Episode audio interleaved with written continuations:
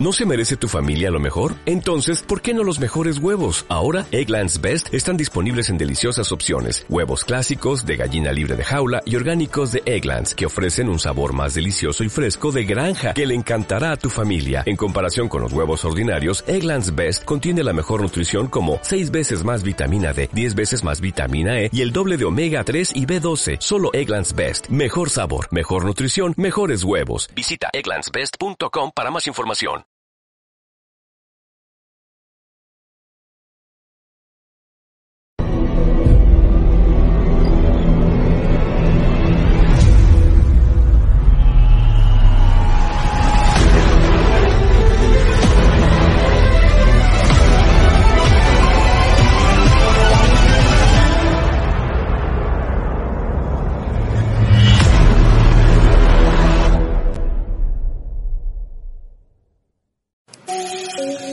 Bienvenidos a este tu programa de Toma Buda PR, un programa donde siempre estamos hablando de la vela náutica, que sí, ajustense en sus cinturones, que aquí empezamos.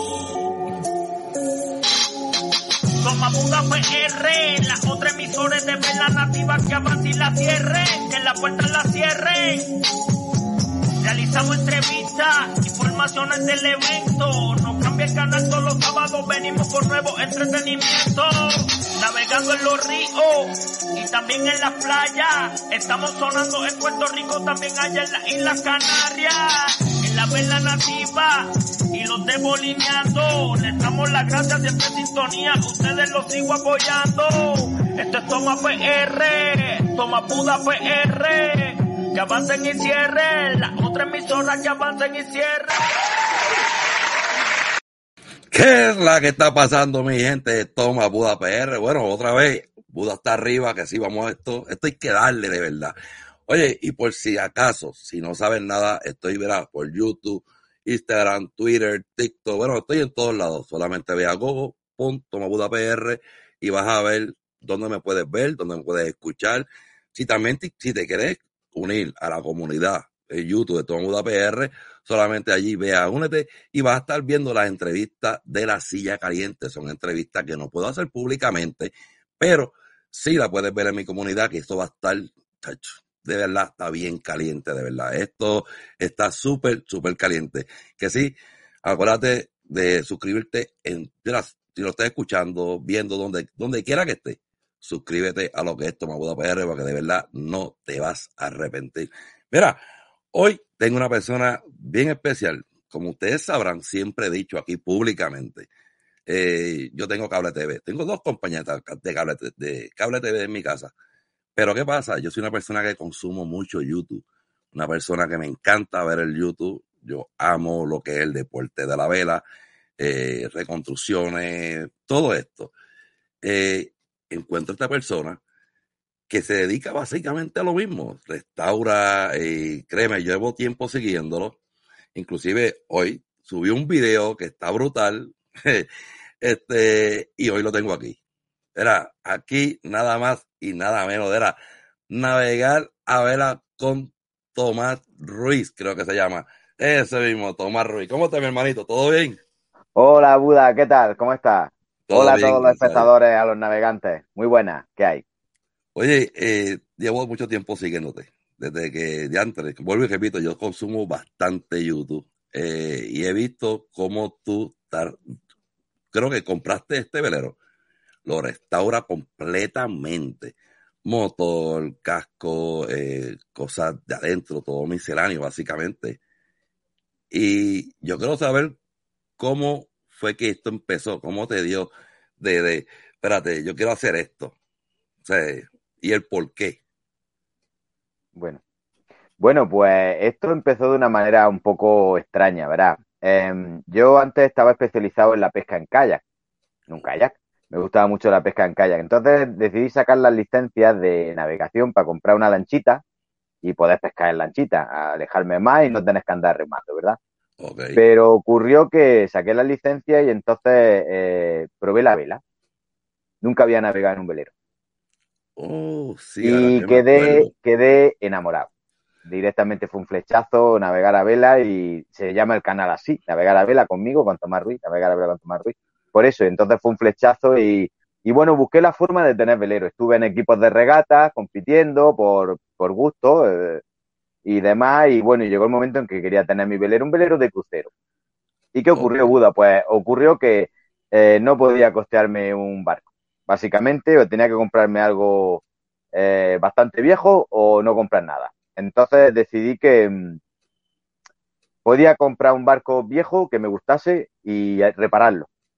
Repararlo todo y básicamente fue lo que hice. Compré esta joya, que es un Contessa 32, el modelo del barco, fabricación inglesa. Es del, del 81, ya tiene 41 años. el barquito. viéndolo. Muy bien. Este es el barquito. Wow. muy bien. Es el barquito. Entonces lo compré y prácticamente estaba para el desguace. El barco, bueno, eh, la jarcia la tenía bien, el casco también, pero había que hacerle muchas cosas. Entonces decidí aprender y aprender mucho. Y, bueno, me lo tomé con calma, trabajé todos los fines de semana durante, pues mi trabajo es otro, trabajé todos los fines de semana durante mucho tiempo y, y reparé el barco, reparé el barco, no solamente lo reparé, sino que lo reparé y lo mejoré. Eh, y entonces cuando vino el maldito COVID y nos confinaron, decidí compartir esto en un blog que se llama navegandoyvela.com, que es mi blog, un blog que yo hice por internet eh, en el confinamiento del, COVID. Y ocurrió que fue un éxito, le gustó un montón a la gente, como un tío que no se dedica a esto puede eh, ponerse el mono de trabajo, echarle valor y sobre todo muchas ganas y, hacer reparaciones importantes. ¿Y por qué la hice yo? Pues primero, porque me gusta. soy una persona que siempre le gusta el bricolaje y luego por, por la pasta, por el dinero, ¿no? que lo hagas tú es mucho, mucho, muchísimo más económico a que lo haga una empresa al menos imagino que en todas partes es igual, pero al menos aquí en España las empresas náuticas son profesionales, pero eh, la náutica aquí es bastante cara, es muy elitista y, sí. y bueno. Eso sí. Y yo, ahora que me acuerdo, sí, cuando yo empecé a seguirte, tú, tú estabas en un kayak y creo que tú ponías el, el, el, mapa de todo lo que, todo lo que había recorrido, creo que eras tú, eh, en kayak, creo que era. ¿Tú llegaste a subir algún video en kayak? Eh, sí, en este canal llegué a subir algún vídeo en calle. Lo que pasa es que luego no lo eliminé. ¿Sabes por qué? Oh, por, la música. Por la música, porque oh. sí, los malditos derechos de autor de la música. Puse grupos cañeros tipo ACDC, Metallica. Sí, claro, yo entonces no tenía ni idea de, este, de este tipo de cosas, ¿no? Y lo puse y entonces cuando lo puse al principio no hubo problema, porque me seguía muy poquita gente, entonces tuvo pocas reproducciones y aquello pasaba desapercibido. Yo no lo sabía. Pero cuando empezó a entrar gente al canal de YouTube y a ver el vídeo, de momento YouTube me dijo, hey, cuidado, no está usted pagando eh, por, por, la música que está poniendo, en fin, no tiene los derechos de autor. Tenía una reclamación, entonces decidí cambiar el, eh, quitar el vídeo y cambiar la música y aún no lo he hecho. Eso hace ya, como luego es, ha sido todo una cosa muy, eh, muy veloz todo y, en fin. Ok, pues mira, después, después que termine, te voy un truquito aparte que tú puedes poner tu propia música, créeme. Ahí, ahí vale, te pones un empujón que yo sé que te va a gustar. Eh, aquí, mira, para todo, todo el que sepa, eh, aquí debajo va a estar va a estar todos los links de Facebook, de él, de YouTube, de TikTok, van a estar todos los links allá abajo para que quieren pasar por la, todas las plataformas de él para que puedan ir directamente allá. Eh, me gusta esto, mira, el logo que hiciste me encantó, un logo súper brutal, de verdad. Aquí pueden ver todo, todo, todo lo que es el canal de él, ¿ves? Cuando puso el patente, él te dice lo barato y fácil, todo lo que se ahorra y de verdad, para nosotros los puertorriqueños que nos gusta lo bueno, bonito y barato, te digo, te recomiendo el canal de, de, de Tomás para que vayan allá y vean, porque verdaderamente eh, vi casi, te digo, aquí hay de todo Aquí hay de todo eh, para, para que puedas ver, de verdad, te va, te va a encantar. Eh, una de las cosas que estuve viendo este, fue el cambio del motor. Ah, Dios mío, qué trabajoso te dio ese, ese motorcito en ponerlo ahí, ¿verdad? El motor de, Sí, sí que fue un, un trabajo un poco tedioso, pero Pero fíjate, Buda, al final lo pusimos, ¿no? Yo no tengo ni idea, no soy mecánico, ni tengo ni idea de mecánica, pero al final en tutoriales, eh, vi tutoriales en inglés que había por ahí de cómo instalar el motor y, decidí que, que, si un inglés podía hacerlo, eh, yo también. Así que me animé, me animé y lo hice no solamente el cambio del motor, sino además el vídeo explicando cómo hacerlo. Es bastante más fácil de lo que parece un poco trabajoso meter y sacar el motor solo dentro del barco. Sí. Eso es lo más trabajoso, más que poner e instalar el motor. Lo demás, bueno, al final todos los motores vienen con su manual de instrucciones y volvemos a lo mismo, Buda. Eh, eran 2.000 euritos largos o unos 2.500 dólares que vinieran a ponérmelo. Entonces, wow. ¿por qué puedo yo tener un velero? Porque hago casi todo yo. Vamos, no casi todo, en realidad no es cierto. Lo hago todo con mi velero. Por eso, si tuviera que estar metiendo empresas externas, pues seguramente no podría tener barco. Ok. Eh, pues fíjate, a mi, a, mi, esposa yo a veces yo le digo, oye, las ganas que me dan en vender las casas y comprarme un catamarán de eso, este, y no viajar al mundo con los niños. Pero como ella no es tan náutica, pues, pues ya tú sabes. Y donde yo vivo, pues, es lago nada más, no hay playa, pero yo vengo de Puerto Rico, fui criado en la costa, en los veleros artesanales, fui regateador de ellos. Eh, una de las cosas que vi en tu página de, Facebook y me gustó eh, fue este encuentro que ustedes hicieron. Wow, ahí tanto, porque creo que ahí yo estuve viendo el que dice Alegría, marinero. Este. y se llama Pedro, sí, sí. Ajá. Eh, el que dice. Yo había hablado con él para entrevistarlo, pero siempre, cada vez que él va a un puerto, el internet no está eh, no, es muy bueno y mm. no se da. Pero ¿cómo fue este encuentro de todas estas personas juntas? O todos hacen lo mismo, básicamente. Sí, al final eh, este encuentro fue un encuentro de navegantes en España donde vino gente de todas partes del país y simplemente por el gusto de charlar de barcos, en su mayoría, vamos, eh, todos, con, básicamente todos de bala, todos barcos de vela, y fue juntarnos y conocernos y bueno, y un poco los youtubers también conocer a, nuestros seguidores, que nuestros seguidores conocernos a nosotros. En esa foto eh, eh, estamos unos cuantos, tenemos algo que se llama el concilio. Ok.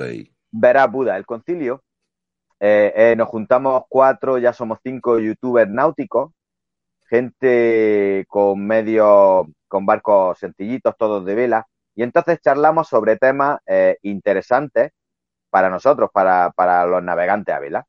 Como, por ejemplo, eh, yo qué sé, qué diferentes precios de amarre en España, porque un puerto vale un montón y otro vale menos. O, por ejemplo, si merece la pena reparar tú mismo ciertas cosas en el barco o no. En fin, nos juntamos y hablamos de temas eh, que nos interesan a, a todos los navegantes, ¿no? Que más, en mayor o menor medida nos interesan a todos los navegantes. Y eso es el concilio. Y aprovechamos para hacer, llevamos unas cuantas ediciones del concilio náutico, que se llama, y siempre lo hacemos en, un canal, eh, primero en el canal de un compañero, luego en el mío, luego en el de otro, y cuando terminamos volvemos a empezar a hacer los concilios, hablando cada vez de temas diferentes. Y aprovechamos para hacer en esa, en esa quedada eh, para conocernos todos físicamente, porque nos conocíamos algunos sí, algunos no, porque estamos repartidos por todo el país. Eh, hay de, sí, del norte, del sur, del este, del oeste, y bueno, allí nos juntamos más de 250 personas y pasamos un día, un día estupendo hablando de barco y hablando de vela. Lo pasamos genial, sí, sí. Y aquí veo una foto, parece que eh, hubo un fanático, ¿verdad? Que estaba haciendo preguntas también.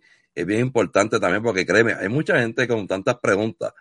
Eh, lo que ustedes hacen básicamente eh, es como esto de esta competencia, los Trazam, eh, los, los mini trazam que corren el mundo solitario. Eh, muchos de ustedes navegan solitario, pero lo hacen cruiser. Eh, y créame que a veces no es fácil lo que estar bregando con una mayor, bregando con, con un foque. O sea, hay que estar pendiente a tantas cosas. Eh, no sea, a veces no se hace, no se hace fácil. ¿Y qué es lo más lejos que tú has navegado ahora mismo en tu velero? Lo más lejos. Bueno, yo no he cruzado el Atlántico de momento, eso es tema pendiente, pero eso es, yo creo que imagino que todos los navegantes lo tenemos ahí en la retina, ¿verdad? El cruce de algún mar u océano es algo que nos llama a todos. Eh, no sabría decirte, en distancia, en sitio sí, pero en distancia no lo sé. Quizás eh, 500 millas, 800, no sé, algo así. Eh, ida y lo mismo de vuelta. En, en distancia, como decirte, si no conocéis España, el país, pues es complicado decirte. tanto. Pero bueno, básicamente eso, alrededor de 500, 600 millas en solitario del tirón, me refiero, hablando de, del tirón. Yo estaba viendo no es- también un, un episodio tuyo que, que se se entró mal tiempo. Yo Sí. digo, wow, pero él no tiene miedo. O sea, yo te, te pones todo. Sí, porque cuando se mete un viento como ese, en la forma que tú lo manejaste fue perfecto, mano. Pero cuando se mete un viento, y yo digo, diantre, mano. O sea, Buda, Buda, créeme, créeme que estaba cagado. Sí, que no miedo, sí. Créeme que estaba cagado. Lo que pasa que la, la ventaja y desventaja de navegar solo es que o lo haces tú o no lo hace nadie. Entonces, eh, cuando me... eh, Ahora ya no, con la experiencia no, pero las primeras veces como fue esa, me pilló mal tiempo, em, te pilla una tormenta, te pilla 40 nudos de viento, algo así, en un vedrito tan pequeño, pues al final tienes que parar un momento y tener sangre fría y decir, ¿qué hago para salir de aquí? Decir, sí. porque al final, eh, y bueno, y, así, y eso es lo que hice, ¿no? Pero créeme que la gente dice, ¿no tenías miedo? No, no, sí que lo tenía, y mucho. Lo que pasa es que, que intenté tener sangre fría y, y hacer lo que tenía que hacer porque sabía que tenía que hacer. No, con eso tú te graduaste. Te graduaste, pero graduado porque eh, se met- yo vi cuando tú tuviste que, eh, creo que le, le- le quitaste un poquito a la, mayor, a la mayor o, al foque, a uno de los dos le quitaste. Y yo te veo con el salvavidas, pero yo veo que tú caminas también hacia la proa del bote. Yo dije, pero Sí. este hombre es loco o, o- Sí. O no sé, pero Porque te- tenía que poner la, tenía que poner la vela de tormenta, la vela trinqueta, un foque pequeñito, ¿no? El tormentín, de trinqueta, tiene muchos nombres eh, diferentes. Y entonces esa vela de tormenta tenía que ponerla porque la predicción meteorológica iba, iba a ser, era muy buena y de repente se metió esa tormenta. Entonces yo no estaba preparado, eh, no lo vi venir, eh, que además fue de, apareció en dos minutos. Y entonces Wow. con, con solamente el foque grande, eh, el barco no iba nada bien y, y podía ser peligroso. Además, seguramente se hubiera rajado la vela de proa. Entonces tuve que ir a, a la proa, ponerme mi chaleco salvavidas, con una línea de vida que iba enganchado a Ajá. un cabo, ¿no? Y entonces ir a proa y, ca- y cambiar la vela y ahí... eh, eso fue lo peor. Luego ya una vez que está en la bañera con la vela pequeña, bueno, pues ya va, va navegando y te digo algo. eh, en el momento, eh, cuando empezó aquello, estaba bastante asustado.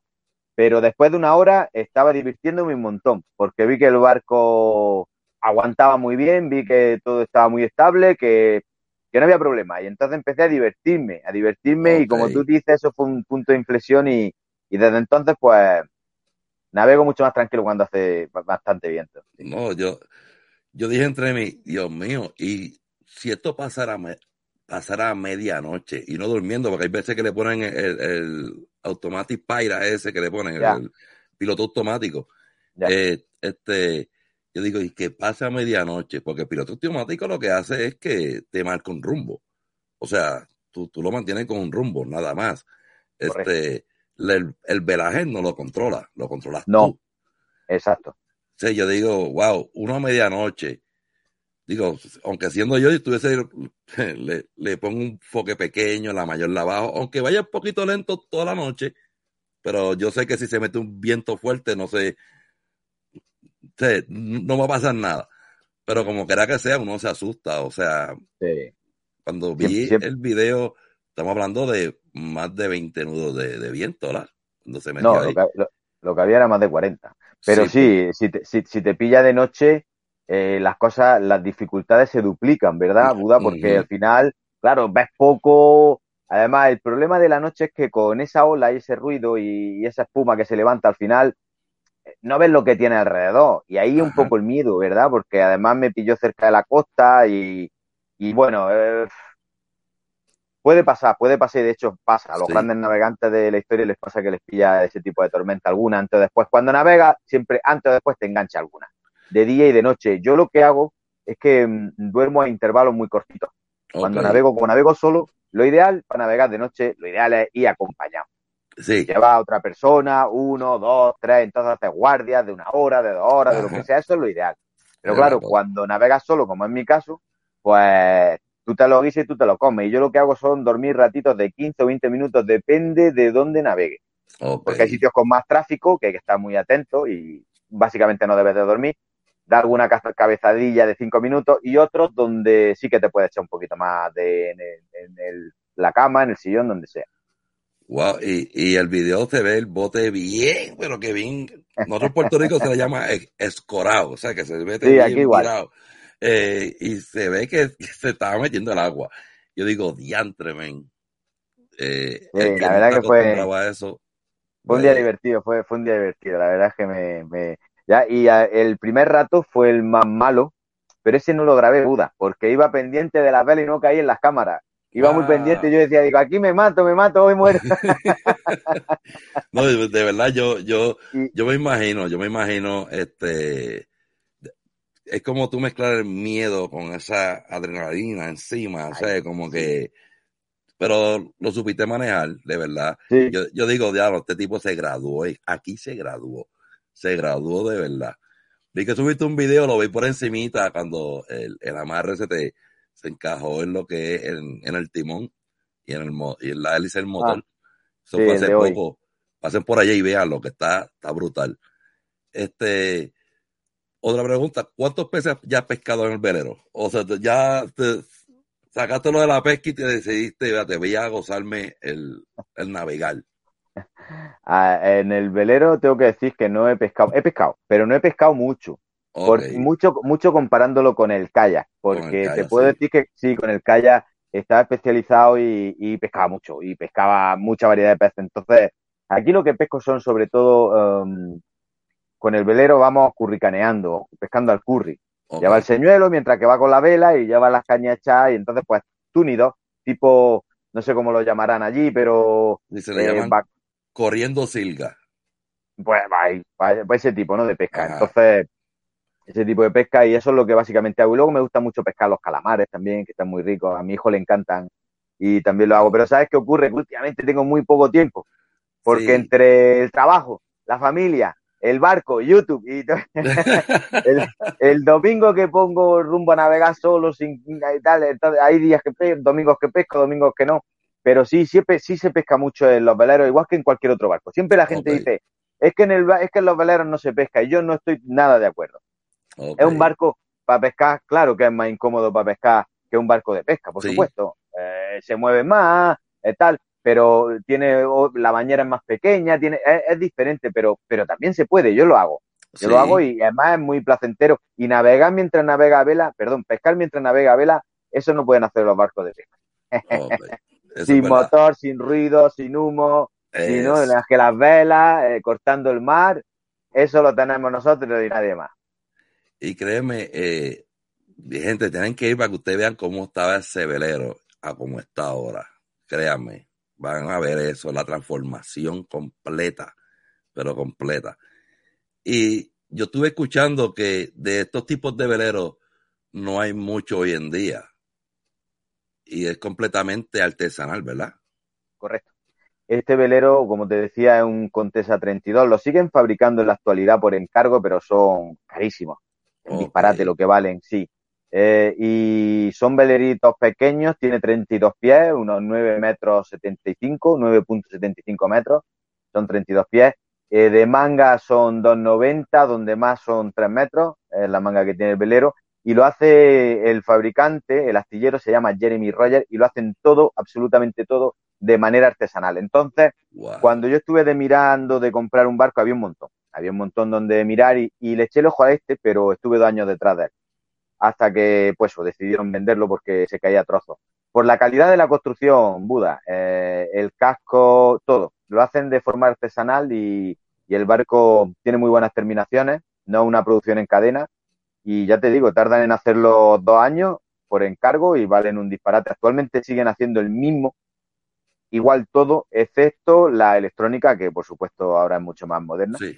Y por eso me decidí a restaurar. Por eso cuando empezamos a hablar en esta entrevista dije que era una joya, porque hay muy poquito y se fabrican muy poquitos para gente muy selecta. Entonces decidí que merecía una segunda vida y una segunda oportunidad este barco. Y como ves en el vídeo de la tormenta, todo el cariño que yo le he echado y el trabajo, él me lo devuelve con Sí. creces. Cuida de mí en cualquier circunstancia y es un barco estupendo, no un barco moderno con amplio, mucha amplitud, como van hoy los barcos veleros modernos, ¿verdad? Que van eh, esto es diferente, ¿no?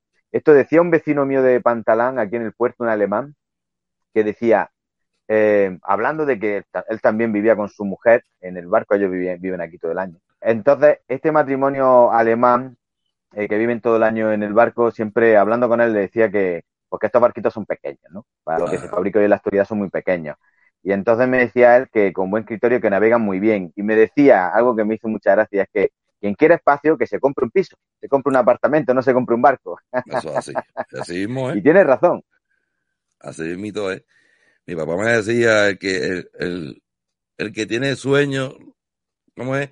El que va a dormir lo que necesite es sueño. O sea, básicamente, donde quiera puedes dormir. No hay que tener una buena cama cómoda ni nada de eso. O sea, básicamente, es lo que hay. Y estos barquitos, déjame decirte, este, por lo que yo he visto, no son tan pequeños, porque se ven pequeños, pero yo he visto el video, los videos tuyos, se ve bastante amplio. Para una sola persona o hasta para dos se ve bastante amplio. Es que no sé por qué Buda, pero en los vídeos parece más grande de que luego Sí. es en realidad, ¿sabes? No sé por qué, pero en los vídeos parece más grande. Eso es lo que yo digo, sea, se ve bastante amplio, se ve cómodo, o sea, te digo, yo estoy a punto de, de comprarme algo, aunque sea aquí en Tennessee, aquí yo he visto dos o tres, Catalina y qué sé yo, eh, aunque sea en el lago y me con mi esposa un día que quiera tener sea, fuera de los niños, buscar alguien que me cuide a los niños, pues irme con mi esposa todo un día completo. Ahí quedarme en el velero y paz, como yo digo, paz, no internet, no nada. Porque cuando tú navegas hay veces que tú no tienes internet, hasta que no llegues a puerto, empieces a conectarte, a menos que no tengas satelital. Este, y esto es una terapia brutal. Tener un velero es una terapia que te, te, te hace olvidar de todo. Porque yo no creo que en ese viento que tú tuviste ahí de más de 40 nudos, tú no, tú, tú no estuviste pensando en trabajo en ese momento. No, O seguro sea- que no, Buda. es una terapia, mano, es algo eh, brutal, igual que la pesca, es una terapia. Y yo a ti te felicito por todo lo que estás haciendo esto por- para personas, como yo digo, de pueblo, eh, que quieran hacerse un barquito, a lo mejor lo ven imposible. Y yo he visto videos tuyos, lo económico que tú lo haces. Eh, o sea, estás enseñando que hay muchas opciones para la. Para poder hacer lo que te gusta hacer. O sea, no hay que sentarse, esperar, tener el dinero, con eh, mucho dinero para comprarte algo ya ready, sino que con lo que tú haces nos enseña cómo pintarlo un patente barato, nítido, este, todo lo que le hiciste por dentro, todo bien, bien, bien coste económico.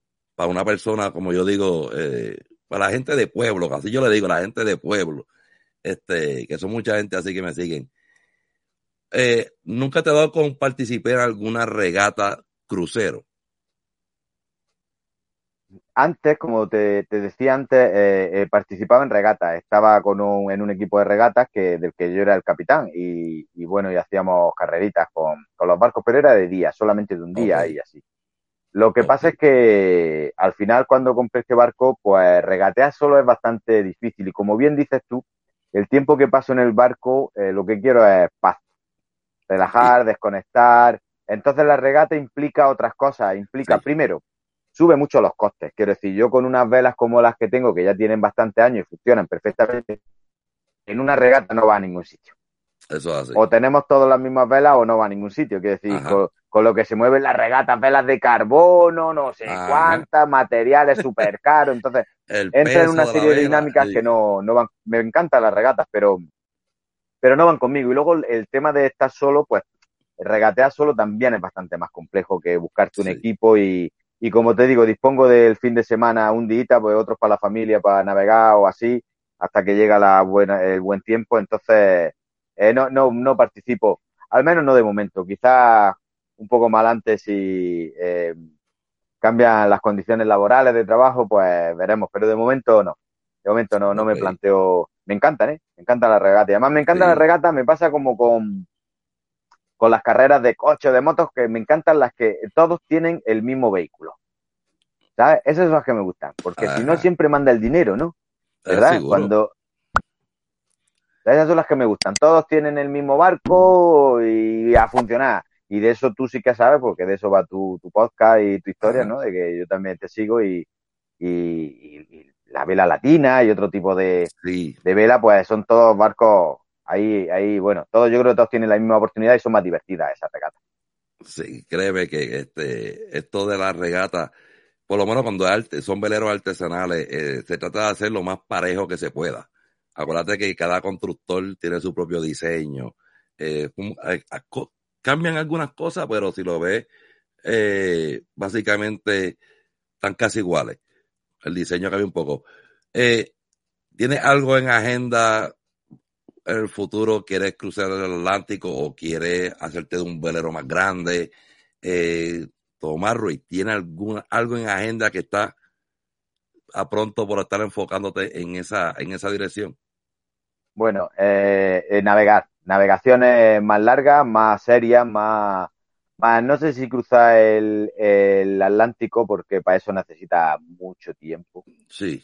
No dinero, pero sí mucho tiempo porque nada más que en cruzarlo son desde la zona donde yo vivo al sur de España tienes que ir a Canarias, que ya son siete días por ahí si te acompaña el tiempo, más otros veintipocos días en cruzar al Caribe, a, ahí por la em, por Antigua, llegando a Antigua para allá.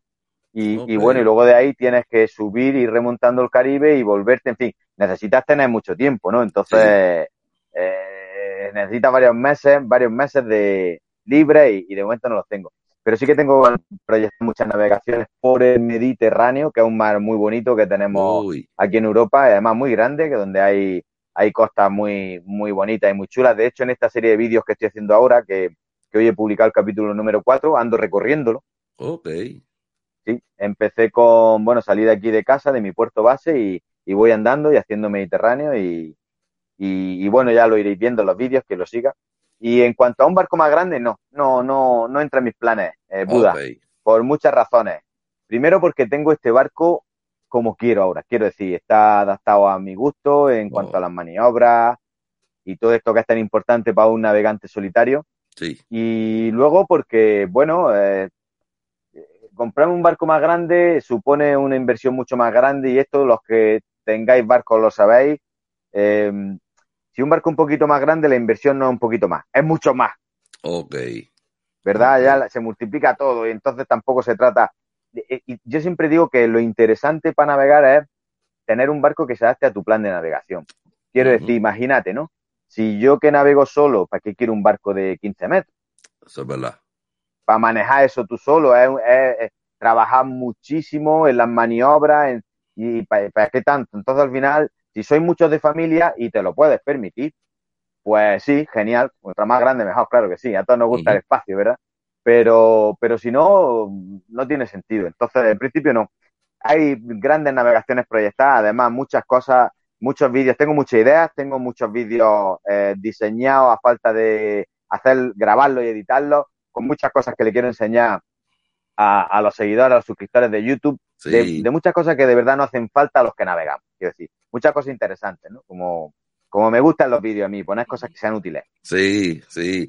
Eh, el mantenimiento de estos veleros, eh, vamos a ponerlo mensual, de cada 30 o, o de cada tres meses más o menos se va mucho en, mantenimiento. No, no, que va, si, te, si lo, haces tú, por ejemplo, la revisión del motor, que es algo que es cambiar el aceite y el filtro, es relativamente sencillo, no tiene mucha historia. En un coche es más difícil, pero en un barquito es fácil. Y este tipo de cosas, el mantenimiento del motor se suele hacer una vez al año.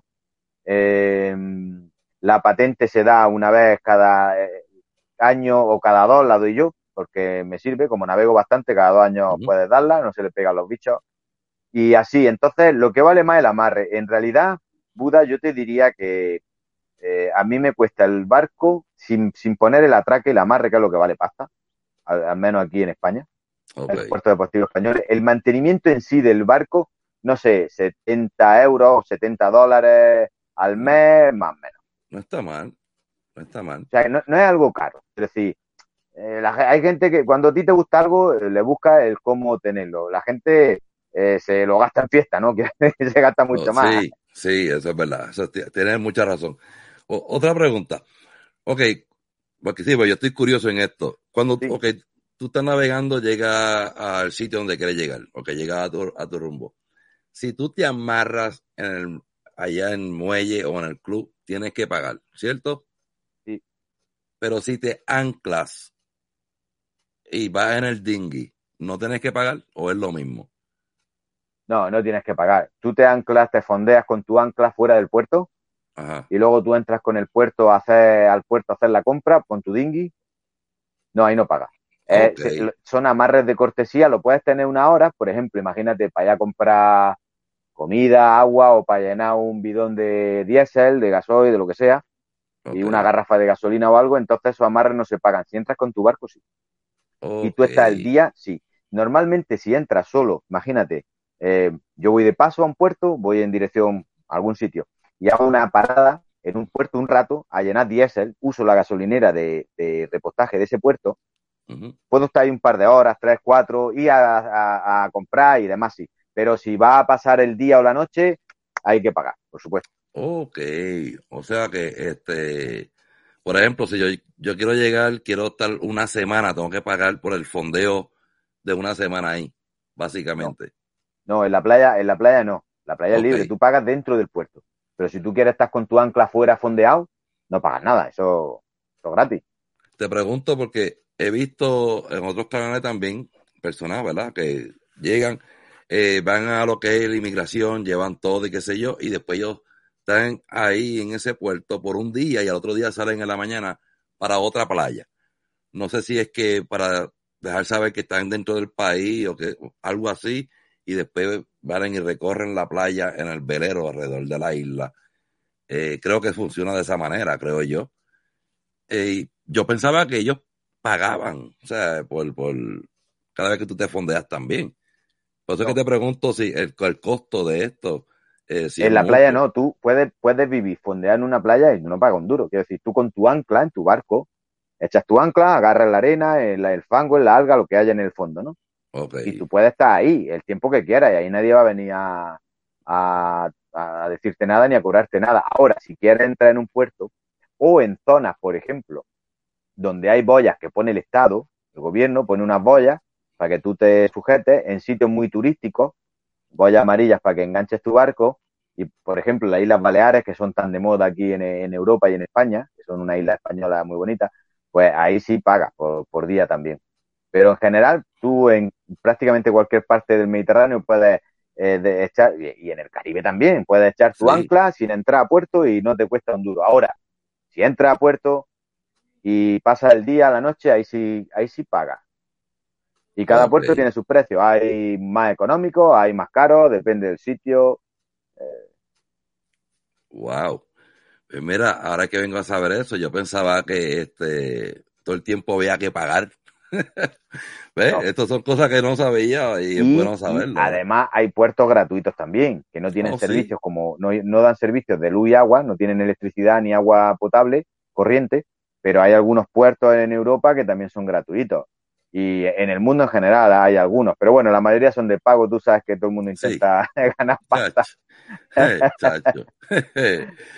Tacho, gobierno, uh, tacho, muerden donde, muerden sea, muchachos. Bueno, donde sea, pues eso en todas partes, eso en el mundo, en cualquier parte, no da igual el país donde vayas, que el gobierno siempre quiere sacar un trozo del pastel. Sí, sí. Eh, mira, eh, también son, este, lo de las banderas también tienen que ver mucho. Dicen que la bandera amarilla es, eh, significa algo de cuando tú vas a entrar a un puerto, luego la cambian. Entonces, yo voy poco a poco en este, en este campo, porque como te digo, siempre estoy consumiendo este YouTube. Eh, y eso también eh, llama la atención. Las band- los banderines, cada vez que ustedes van llegando, tienen que subir un banderín, un- una bandera amarilla, otro Sí, no sé la- de la- qué. La O sea- bandera amarilla es cuando tú entras en un nuevo país, vas de un país a otro, da igual que sea el tuyo u otro. Cuando entras en un país nuevo, da igual de dónde venga, eh, cuando haces la primera entrada a ese país, imagínate que yo voy navegando ahora a Francia o a Puerto Rico, donde sea, a Estados. Unidos, da igual. Cuando entre a ese país, por primera vez, tengo que tener la bandera amarilla que está diciéndoles que, mm, que bueno, que, que- que- como en un aeropuerto, imagínate que es aduana Entonces tiene que venir una patrulla de ese país donde hace un check-in de la documentación del barco, eh, ven que tú te encuentras de salud bien, que no traes animales ni eh, posibles contaminantes de, imagínate, especies invasoras de, yo qué sé, plantas o animales o eh, esa historia, ¿no? Pues y entonces, pues bien, y te hacen el check-in en el barco la primera vez cuando entra al país. Una vez que entras, quita esa bandera amarilla y ya pones la del país, se pone en el lado de babor, eh, junto al mástil, en el lado de babor, y se pone la, bandera amarilla y luego la del país, eh, donde tú te encuentras, indiferentemente de la bandera que tenga tu barco. Tu barco tiene la bandera donde, que sea, ¿no? En mi caso sería la española, que yo no la tengo, tengo la polaca por otras historias que dan para hacer tres entrevistas más de impuestos y demonios, pero básicamente eh, si yo voy a Portugal o voy a Francia, pongo en el, lado estribar del mástil la bandera portuguesa cuando llegue. Eh, eh, siendo Europa, no, pero bueno, al caso, cuando va a otro país tienes que poner la, bandera amarilla. No recuerdo ahora el nombre que tiene, tiene un nombre técnico, eso, Buda. Esa bandera, no recuerdo cuál es ahora mismo. pero vamos, que es para que venga una patrulla de Hacienda o aduana y te hagan el check-in. Y una vez que lo hacen, bajas tu bandera, cuando te dan el ok y pones la del país donde estés y a navegar.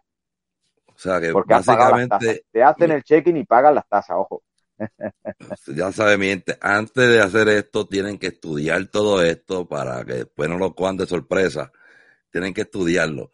Sí, porque verdaderamente es como te estoy diciendo, hay veces que me dan ganas de yo hacer esto eh, y a veces yo digo, wow, este, veo cosas, ¿verdad?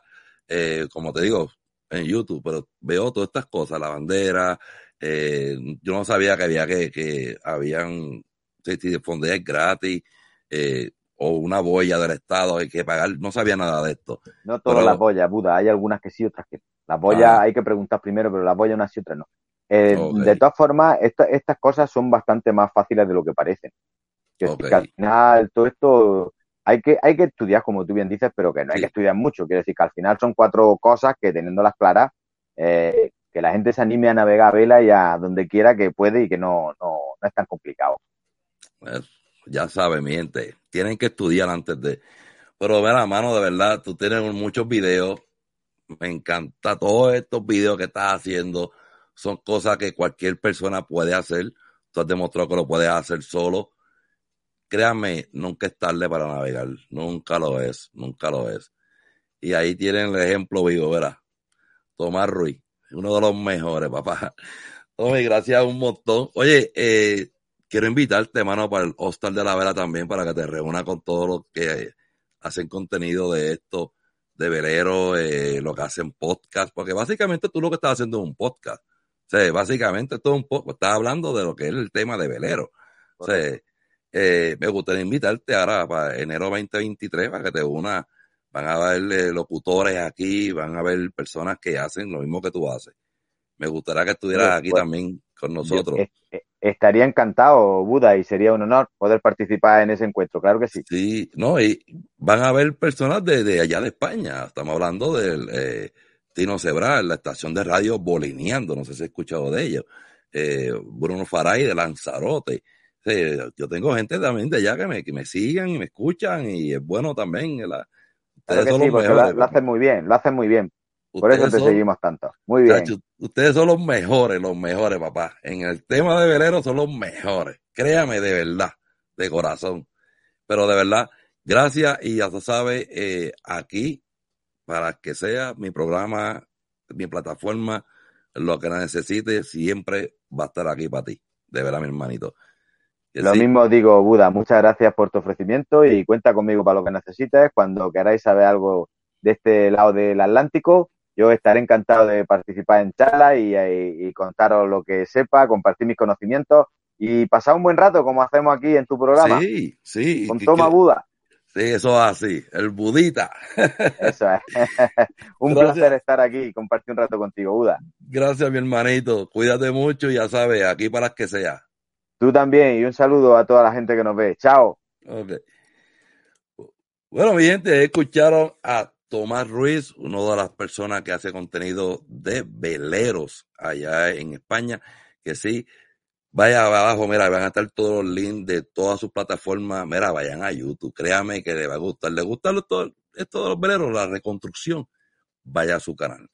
Bueno, mi gente, ya no tengo más nada, nada más que, ¿verdad? No tengo más invitados, pero pronto vamos a estar en Facebook, en Tomabuda PR, Facebook Live. Esto va a ser todos los lunes desde las 7 de la noche, hora de Puerto Rico, que sí, pendiente a Facebook, a Facebook de Tomabuda PR y al canal de YouTube también. Ya saben, suscríbete en cualquier plataforma auditiva, visual, donde sea, pero suscríbete. Y ya saben, pórtate mal, pero cuídate bien. Se les quiere de gratis. Bendiciones.